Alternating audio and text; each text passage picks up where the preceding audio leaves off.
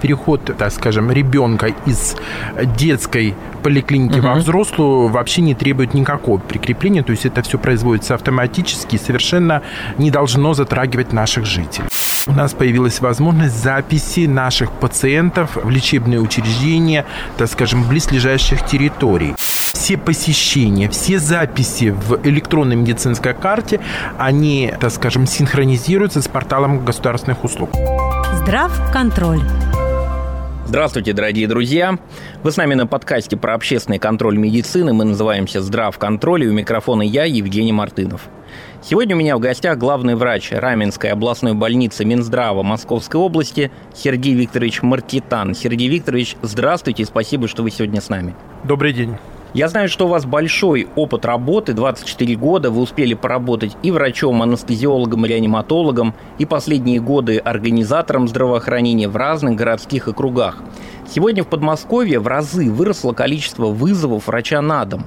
Больше людей стало обращаться в поликлинике, записываться на прием к врачу, в том числе, конечно же, детей. Поэтому сегодня давайте поговорим про амбулаторную помощь, то есть про поликлиники. Итак, скажите, с чем это связано? Может быть, усилился ковид или это другие вирусы? Э, действительно сейчас регистрируется рост заболеваемости, но это не ковид, это микст инфекция, то есть сочетание ковидной инфекции и э, гриппа. Э, действительно очень много эм, обращений как в поликлинике, так вызовов врачей на дом, так и вызов э, бригады скорой медицинской помощи. А какие подходы сегодня в отработке вызовов и приеме населения с учетом вот этой сложной эпид-ситуации? Может быть, как-то перестроена организация здравоохранения? Действительно, организация здравоохранения на данный момент в Московской области перестроена.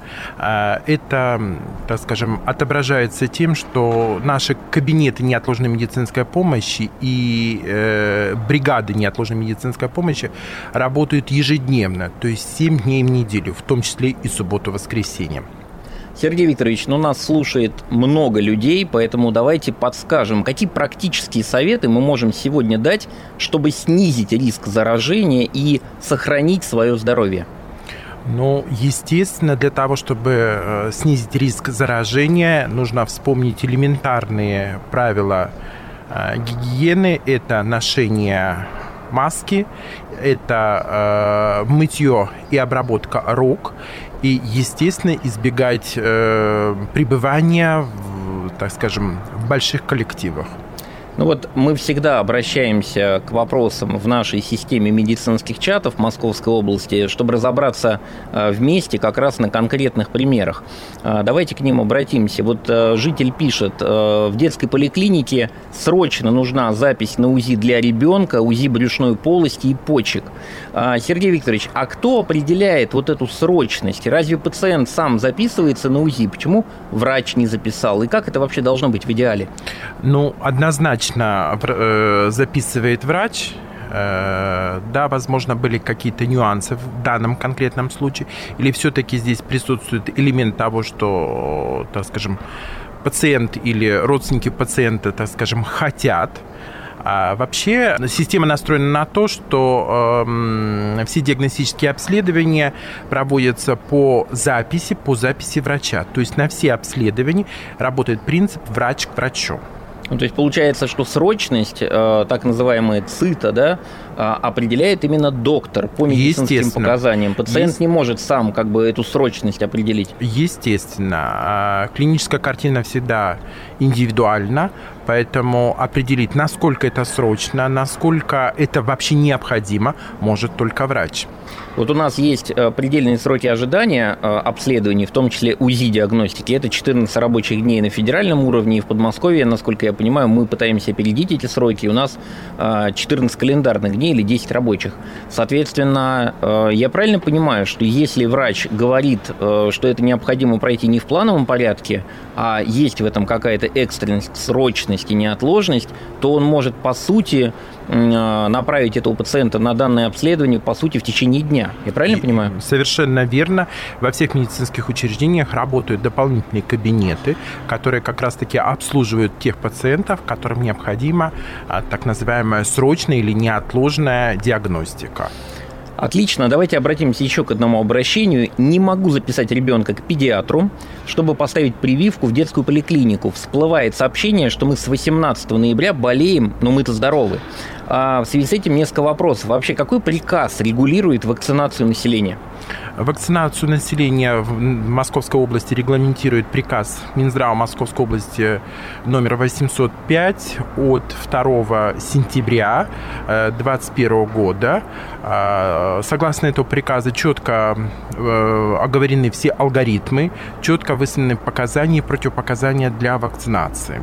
Ну, также у нас есть нацкалендарь, есть... Е- естественно. Да. Помимо этого еще работает нацкалендарь, и по нацкалендарю, естественно, ведется определенная профилактическая работа. Ну и тут нужно обратить внимание наших слушателей на то, что внутри нацкалендаря есть приложение, где э, есть вакцинация по эпид-показаниям. В частности, вот у нас вчера был вопрос э, значит, на вебинаре на тему э, Минактры. Насколько я понимаю, это не входит в нацкалендарь, это как раз по эпид-показаниям. Если если какие-то есть э, контактные или какие-то очаги есть, да, возгорания. Совершенно верно. Минактра, э, вакцинация Минактра проводится по эпид-показаниям, то есть тогда, когда есть угроза заражения пациента. Просто э, вакцинироваться против менингококковой инфекции ну, на данный момент не рекомендует ни Всемирная организация здравоохранения, ни Национальный календарь Российской Федерации. Угу. Сергей Викторович, а вот на примере вашей Раменской большой крупной больницы, есть ли у вас отдельные дни а, для вакцинации детей? Это должно проходить дни здорового ребенка или как это должно быть организовано? Да, у нас действительно вторник и четверг это дни здорового ребенка. К сожалению, в связи с ростом заболеваемость на данный момент приходится немножечко сокращать эти, э, так скажем, дни. Но, тем не менее, при нормализации состояния э, эпидемиологической, естественно, мы ведем режим опять вторник и четверг, это дни здорового ребенка. Ну да, сейчас количество вызовов выросло, по-моему, в три раза, то есть просто в разы выросло, и понятно, что врачи э, тоже болеют. Совершенно и верно. К этому надо с пониманием относиться, поэтому, наверное, сейчас вакцинация, наверное, чуть снизилась с точки зрения как бы объема да, обращений. В основном как бы на первичную помощь, на прием населения.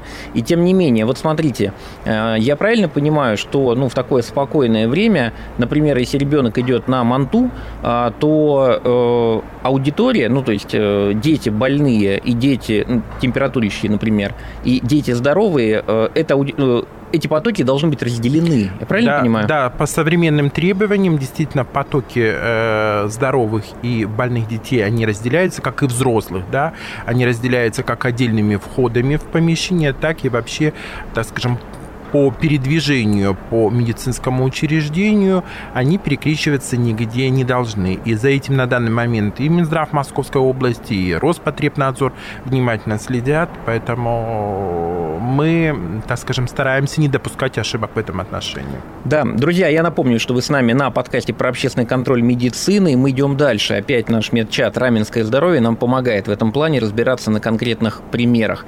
Ребенку исполнилось 18 лет. Прикрепление к поликлинике слетела.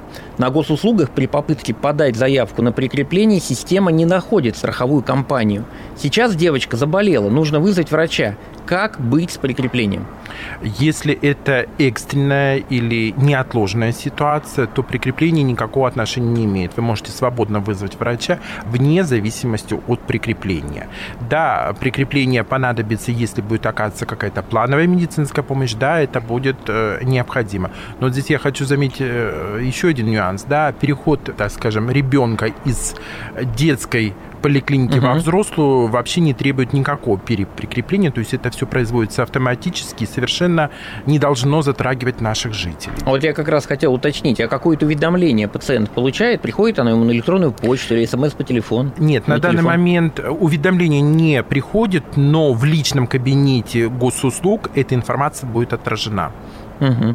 Скажите, пожалуйста, а есть ли какие-то исключения по каким-то заболеваниям, когда человек по исполнению 18 лет все-таки остается в детской поликлинике? Такие есть примеры или нет? Нет, таких примеров нет. В принципе, скажем так, календарный возраст является основным критерием перевода ребенка из детской поликлиники во взрослую. Понятно. Спасибо большое. А, идем дальше. Невозможно дозвониться до администратора в ЦАОП. Давайте расшифруем. Это центр, э, центр амбулаторной онкологической помощи, которых уже много, по-моему, более 20 да, в Подмосковье. Они укомплектованы, и, в принципе, туда есть маршрутизация для онкопациентов. Это очень удобно. Опять же, это федеральная практика. Так вот, невозможно дозвониться до администраторов ЦАОПа, чтобы узнать, появился ли препарат. Если лекарство появилось, что делать дальше? Направление не дали, таблетки не выписали. К онкологу только через 11 дней по 122 записали. Анализы крови заново надо сдавать. Вот в данной ситуации, знаете, что хотел спросить? Во-первых, какие предельные сроки ожидания записи к врачу и на обследование для онкопациентов и в Подмосковье, и по стране? Ну, давайте так. Э, время ожидания врача-онколога нужно разделить на, так скажем, два этапа. Это угу. первичное обращение, да, и здесь допустимо так скажем, определенное время ожидания. Но э, если это повторный, так скажем, осмотр онколога, если этот пациент находится под диспансерным наблюдением у врача-онколога, то э, времени ожидания вообще не должно быть. То есть, э, как только пациенту возникает необходимость, в эти же сутки он должен записаться. Для этого и существуют вот эти регистраторы в ЦАОПах, да, для записи на повторный прием. То есть первичный прием это все равно через э, колл-центр единая служба, то есть по телефону 122. А вот если пациент находится на диспансерном наблюдении, угу. если ему необходима срочная консультация его лечащего онколога, то для этого э, можно связаться с администратором, который работает в ЦАОПе. А самостоятельно записаться можно, как, например, к эндокринологу, если у тебя диабет, и ты стоишь на диспансерном учете? Э, да, можно. Если вы стоите на диспансерном учете, у вас это функция э, реализуется на вашем портале, поэтому... Вот мы знаем программу государственной гарантии 2505 на 22 год, федеральная программа, где прописаны все предельные сроки ожидания, и если я не ошибаюсь, у нас есть три дня для того, чтобы пациент с онкозаболеванием стал на учет, сокращены время, предельные сроки ожидания обследований, не 14 дней, а 7 дней. А, я так понимаю, что в Подмосковье здесь мы следуем этой же федеральной программе государственной гарантии, правильно? Совершенно верно. Пациент, у которого, так скажем, выставляется в качестве диагноза подозрение на онкологическое заболевание, в максимально короткие сроки он должен быть обследован. И эти максимально короткие сроки вы обозначили. А, Сергей Викторович, вот недавно на своем канале Мартинов Life я делал большой большой пост на тему работы единого номера 122. Даже Общественная палата Российской Федерации нас поддержала, тоже сделала репост. На самом деле это важная практика, это удобно, это легко запоминается, это контроль качества. Много можно найти плюсов, но тем не менее у людей э, остаются какие-то вопросы, потому что информирование, наверное, не, ну, не так широко, э, как этого требуется, налажено. У меня какой вопрос? Вот смотрите, поликлиники в Подмосковье сегодня перешли по э, записи на прием к врачу и по вызову врача на дом на номер 122. При этом э, диспансеры, стоматологии, ну то есть спецпомощь, э, можно, соответственно, этим медучреждениям иметь свои по-прежнему городские телефоны. А вот САОПы, там остались городские номера на, на примере вашей больницы? Да, там есть свой городской номер, и, как я уже сказал, именно на этом номере дежурит дежурный администратор САОПа. Друзья, мы разбираем вопросы как раз из нашего медицинского телеграм-чата «Раменское здоровье». А как вы знаете, такие чаты работают не только в Подмосковье, где их 56, но еще в 17 регионах а, нашей необъятной большой страны. Это очень удобно, поэтому если вы сталкиваетесь с проблемами при получении медицинской помощи, будем рады помочь. Организаторы здравоохранения там отвечают, и все ссылки есть на сайте здравконтроль.рф. Сергей Викторович, мы идем дальше, у нас вопросов еще много. С детскими лорами к сожалению, проблема. В лист ожидания поставить не смогли. Талонов получить не смогли. Мы давно болеем и никак к лору не можем попасть. Понятно, что именно эту э, проблему в чате мы уже давно решили. Спасибо за это и за вашу оперативность вашей команды. А какие последовательные действия мамочки должны быть в такой ситуации, вот при такой симптоматике, а, когда есть какие-то а, проблемы именно по линии оториноларингологии? Ну, прежде всего, обратиться к своему участковому педиатру. Да, действительно, периодически возникают определенные проблемы с узкими специалистами. К сожалению, врачи тоже болеют. У врачей тоже случаются какие-то семейные проблемы. Конечно. Поэтому э, нужно обратиться к врачу-педиатру, и врач-педиатр в ручном режиме, врач к врачу запишет э, ребенка к нужному специалисту. Ну вот, э, насколько я помню, у нас к лору, к офтальмологу в Подмосковье открыта самозапись Совершенно для пациента, верно. да? Открыта самозапись. Да, но так как пациентка сама не смогла записаться, то как раз я и хотел уточнить. У нас же педиатр и терапевт, они же обладают навыками, ну, какой-то первичной диагностики, в том числе и по специальностям, правильно? Совершенно верно. Я даже больше скажу на примере Раменского городского округа. У нас ведь еще работают врачи общей практики, которые, Мгм. в чьи, так скажем, профессиональные стандарты включены определенные и лоровские манипуляции, и офтальмологические. То есть врач общей практики – это врач широкого профиля, и он может зачастую оказать всю ту необходимую помощь в рамках уже своего кабинета. Мгм. А вот помимо лора, офтальмолога, кому еще можно в Подмосковье записаться самостоятельно? Там стоматолог, еще кто-то? А, Стоматолог. Действительно, у нас работает режим э, самозаписи. Помимо этого у нас э, спортивный врач, э, психиатр, хирург, Наверное, все из узких специалистов. Дело в том, что другие профиля, ну, в частности, как эндокринолог, как э, гастроэнтеролог, как э, кардиолог, Мгм. пациент э, должен, записавшись к это, точнее, пациент должен попасть к этому специалисту, пройдя определенное обследование. А вот это обследование как раз-таки проводится у врача первичного звена. Просто записаться к кардиологу, ну да, придет пациент к кардиологу, и благополучно его кардиолог отправит на обследование. Конечно, или А вот на е- анализы. Или на анализы, да. А вот если э, пациент придет уже обследован с набором да, результатов определенных обследований, естественно, эффективность осмотра э, таким специалистом будет намного выше. Да, но вот я хочу сказать, что на федеральном уровне мы это тоже много раз обсуждали. Нет нормативного документа, который бы закреплял или рекомендовал, какие специалисты должны быть открыты для самозаписи, а какие нет. Поэтому, я так понимаю, это как раз э, воля каждого региона региональными нормативными документами регулируется. И, насколько я знаю, как раз в Подмосковье у нас для пациентов диспансерного учета есть возможность самозаписи, если врач открывает такую электронную возможность. Правильно? Со- Совершенно верно. Если пациент находится на диспансерном учете у того или иного узкого специалиста, то м, э, у данного пациента появляется в его личном кабинете возможность записываться по принципу самозаписи данному специалисту.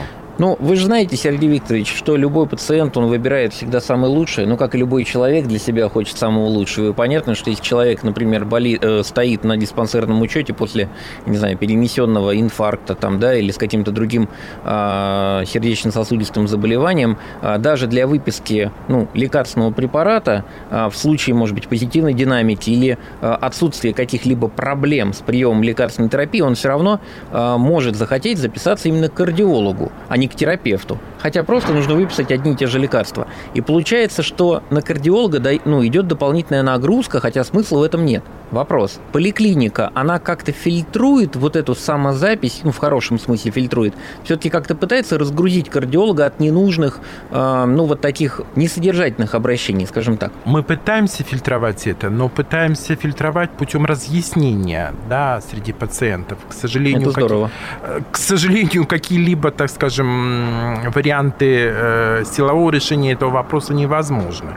Но вот продолжив, подхватив тему, которую вы подняли, дело в том, что ряд пациентов, которые обращаются к специалистам, в том числе и к терапевтам, за выпиской рецепта, на сегодняшний день на территории Московской области могут реализовать эту возможность через телемедицинскую консультацию. И именно благодаря внедрению вот такой формы э, дистанционной работы, ну, я считаю, нам, намного улучшилась и доступность медицинской помощи, и в какой-то степени качество оказываемой медицинской помощи. То есть появилась возможность специалисту больше времени уделить тому профильному своему пациенту, то есть не тратить время на выписку вот этих рецептов, все доступно через специальный кабинет. Во-первых, есть, э, работают в очном режиме эти кабинеты по выписке льготных рецептов, и сейчас э, телемедицинские консультации серьезно помогают нам в этом вопросе. Спасибо. Да, прям вот, ну, действительно, понятно стало.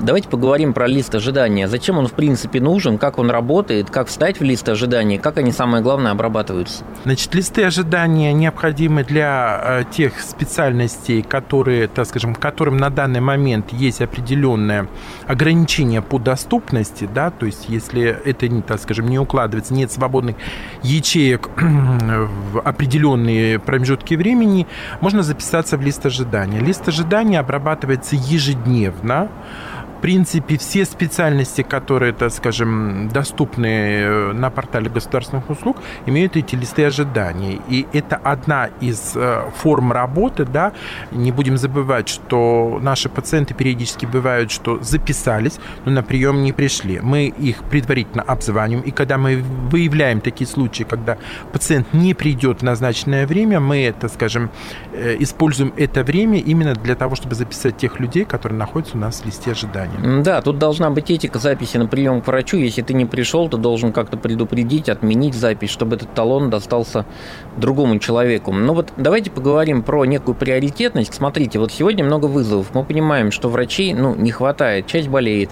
А, ну, то есть во всех регионах есть какая-то неукомплектованность кадров. Это, в принципе, пока, к сожалению, так над этим работают и в Подмосковье, и меры э, огромные, но тем не менее э, пока эта проблема существует. would Правильно ли я понимаю, что если сегодня, например, к ребенку вызвали доктора, ситуация не экстренная, не требует вызова скорой помощи, у ребенка не температура 40, а, например, 37,5, но мамочка не хочет идти в поликлинику, а у нас пока нету, насколько я понимаю, норматива, что до 38 ты идешь в поликлинику сам, как было в период ковида, и врач сегодня прийти не успел. У нас есть 24 часа норматив наверное, этот вызов, он как раз и встанет в лист ожидания, будет обработан на следующий день среди приоритетных, правильно? Совершенно верно. Ну, допустим, э, в Раменской областной больнице мы еще помимо этого обзваниваем, да, то есть если вызов сделан, и вызов у нас, так скажем, находится в системе, э, и мы его по каким-то причинам отсрачиваем его обслуживание, то обязательно мы обзвоним э, нашего пациента и предупредим о том, что врач будет завтра, ожидайте по таким-то причинам. Сергей Викторович, вы на меня не обижайтесь, что я такой въедливый э, человек, ну, потому что мне очень хочется разобраться в подробностях. Знаете, вот э, очень часто пациенты говорят о том, что когда... Вот вы очень хорошо отвечаете на вопросы, вы отвечаете на таком понятном, доступном языке. Это очень дорогого стоит. И э, очень часто, э, когда пациенты читают какой-то нормативный документ, они не понимают его сути, как это работает на Земле. Поэтому задача как раз вот э, наших встреч, э, вебинаров, вообще любой коммуникации с жителями как раз вот простым, доступным человеческим языком и помочь понять, как эта медицина устроена и что человеку делать, если его права нарушаются и нарушаются ли они. А, это тоже важно понимать. Спасибо, мы идем дальше. А какие меры в организации здравоохранения принимаются, чтобы обеспечить доступность к узкому специалисту? Что я имею в виду? Вот, например, возможность записи к любому специалисту в составе юридического лица больницы, а не только к своему участковому терапевту. Или, например, прозвон записи на предмет адресности обращения, да, приоритетности обращения. Может быть, есть еще какие-то меры, инструменты, лучшие практики, которые позволяют повысить доступность к врачу. Естественно, мы проводим ряд мероприятий по, так скажем, улучшению доступности, в том числе, действительно, а, в том числе в Раменской областной больнице, мы сейчас не приковываем наших пациентов строго к тому структурному подразделению, к которому они прикреплены, а разрешаем запись в любое структурное подразделение Раменской областной больницы. Это что касается врачей, так скажем, первичного звена, то есть я говорю про терапевтов, педиатров и врачей общей практики. По узким специалистам Московская область пошла дальше всех регионов, у нас появилась возможность записи наших пациентов э, в лечебные учреждения, так скажем, близлежащих территорий. И это тоже достаточно хорошее новшество, которое позволило нам улучшить эту доступность. Потому что, вы же понимаете, да, в одной больнице, допустим, сейчас есть определенные проблемы с доступностью к лор-врачу, а лор-врач э, в соседнем лечебном учреждении, в соседнем муниципалитете недозагружен. Поэтому по принципу врач к врачу врачу, врач в другое лечебное учреждение мы можем записать. Без проблем. Без проблем в другое лечебное учреждение. И помимо этого я хочу отметить еще одну ситуацию. Сейчас произошла интеграция всей системы ЕМЯС на территории Московской области, и в любом лечебном учреждении, скажем так, врачу будет доступна информация о пациенте, который провел свое обследование, допустим, в каком-то другом лечебном учреждении подведомственном Минздраву Московской области. Это очень удобно. А вот э, еще скажите, пожалуйста, вот на сегодня э, в личном кабинете на госуслугах какую информацию пациент может э, увидеть э, ну, спустя, собственно, какое-то время после того, как он посетил медицинскую организацию? На данный момент э, в Московской области реализуется программа, что вся, э, все посещения, все записи в электронной медицинской карте, они, так скажем, синхронизируются с порталом государственных услуг. Вот на данный момент мы реализуем новый, так скажем, подпроект. Это, допустим, пациент проходит какое-то обследование, в частности, лабораторное, и в течение суток суток. Результаты этого лабораторного обследования, так скажем, синхронизируются с порталом государственных услуг. То есть это вот сегодняшний день а, здравоохранения Подмосковья. Сергей Викторович, а кто сегодня по законодательству действующему имеет законное право идти к врачу без очереди? И как это регулируется на земле, чтобы избежать возможных скандалов в очередях? Ну, на сегодняшний день, давайте говорить честно, если мы э, реализовываем принцип да, записи по времени, то, в принципе, вот эта необходимость внеочередного посещения врача, или, как это сказать, вне очередь, да, она отпадает.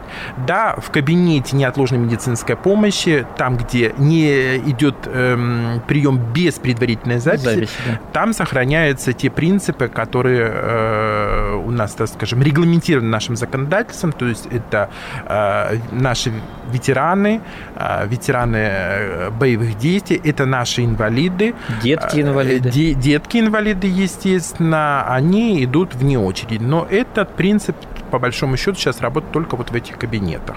Наверное, деток-инвалидов стараются все-таки как-то проактивно на дому смотреть, да? А, совершенно верно. Если мы говорим вообще за группу пациентов-инвалидов, э, то необходимо отметить, что на сегодняшний день в электронной, так скажем, регистратуре э, появились специальные ячейки, которые предназначены для инвалидов. То есть мы тем самым обеспечиваем доступность э, медицинской помощи именно этой категории.